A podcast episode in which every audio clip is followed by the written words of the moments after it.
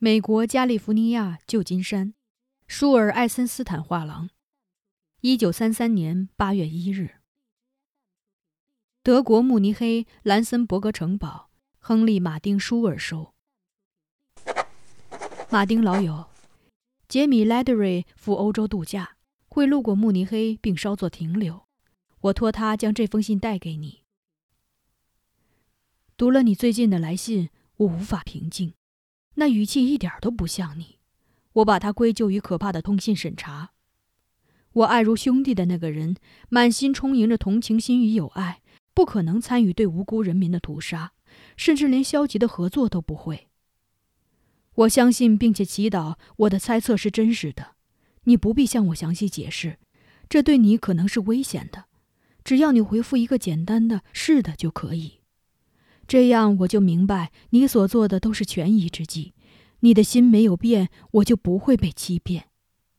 我相信你永远拥有高尚而自由的灵魂，能够分辨他人的错误，无论这些错误是以什么好听的名义所犯，都是错误。就算我的族人中没有任何一人在德国受到迫害，这些审查，这些对人们自由思想的迫害，烧毁图书馆，贪污大学资产。你也会反对吧？你是自由主义者，马丁。一直以来，你高瞻远瞩。我知道你不会被一个如此糟糕却流行一时的冲动冲昏头脑，失去理智。无论这运动多么声势浩大，我明白为什么德国人称颂希特勒。